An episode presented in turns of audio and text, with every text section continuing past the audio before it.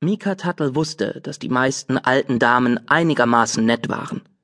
Sie strickten warme Pullover und backten Kuchen mit Schokoladenguss und spielten im Gemeindezentrum Kartenspiele. Mikas Großtante Gertrudis war das nicht. Tante Gertrudis trug ihr staubfarbenes Haar so straff zu einem Dutt zurückgebunden, dass es ihre faltige Haut beinahe glatt zog, und sie stärkte ihre Blusen, bis die Kragen scharf wie ein Messer waren. Jeden Tag kochte sie in einem glänzenden Wasserkessel schwarzen Tee. Der Tee war brühheiß und bitter, und sie erlaubte Mika nicht Zucker hineinzutun, weil, so behauptete sie, schlechte Zähne in der Familie lägen. Boshaftigkeit läge auch in der Familie, behauptete sie, und weiß Gott, sie würde dafür sorgen, dass nichts davon auf Mika abfärbte. Tante Gertrudis war vor Wochen den ganzen Weg von Arizona zu ihnen gekommen, um dafür zu sorgen, dass alles richtig gemacht wurde, solange Großvater Ephraim krank war. Es hatte kein langer Besuch werden sollen, aber Mikas Großvater war kränker und kränker geworden und Tante Gertrudis immer unmöglicher.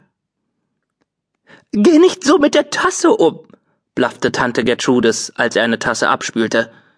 Das Einzige, was Mika davon abhielt, Widerworte zu geben, war die Gewissheit, dass er dann, statt seinen Großvater zu besuchen, den Rest des Tages mit Hausarbeiten verbringen würde. Heute Morgen hatte Großvater Ephraim angedeutet, dass er ihm etwas Wichtiges zu sagen habe, und seitdem, so Tante Gertrudis, durfte Mika ihn nicht mehr belästigen.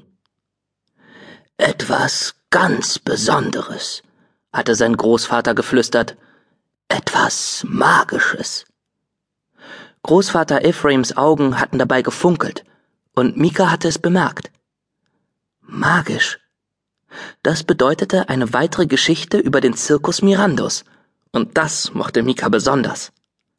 Magisch bedeutete aber auch, dass Tante Gertrudis ihn aus dem Zimmer scheuchte, bevor sein Großvater auch nur zu erzählen angefangen hätte.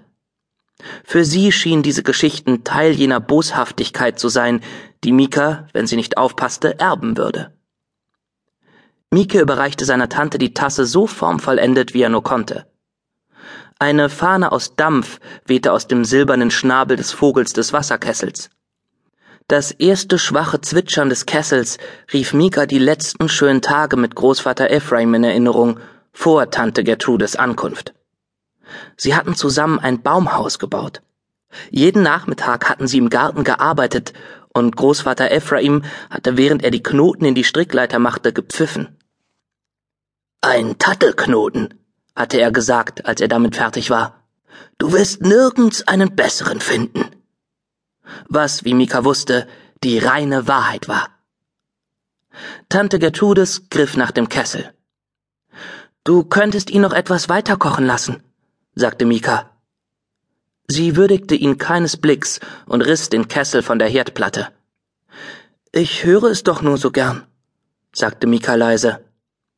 Du verschwendest nur gerne deine Zeit.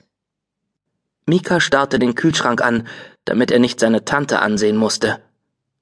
Die Dinge, die früher den Kühlschrank bedeckt hatten, ein Brownie-Rezept, viele Alphabetmagneten, ein Bild von einem Elefanten, das Mika gemalt hatte, als er sieben war, waren von Arzneimittelplänen und Rezepten und der Kalorientabelle seiner Tante verdeckt.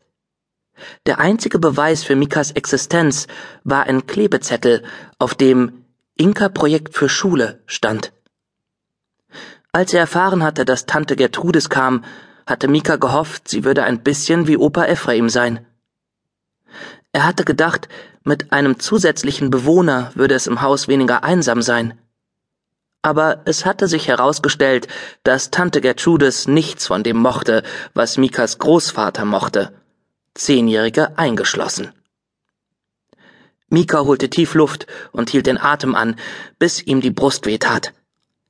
Etwas Magisches, sagte er sich. Vielleicht eine neue Geschichte. Vielleicht etwas Fröhliches. Dr. Simon hatte erklärt, dass Opa Ephraim nicht genug Luft kriegte. Er pfiff nicht mehr. Er blieb den ganzen Tag oben im Bett, und auch wenn er manchmal noch lachte, klang es doch anders. Wie der Kessel. Blub, blub. Mika wusste,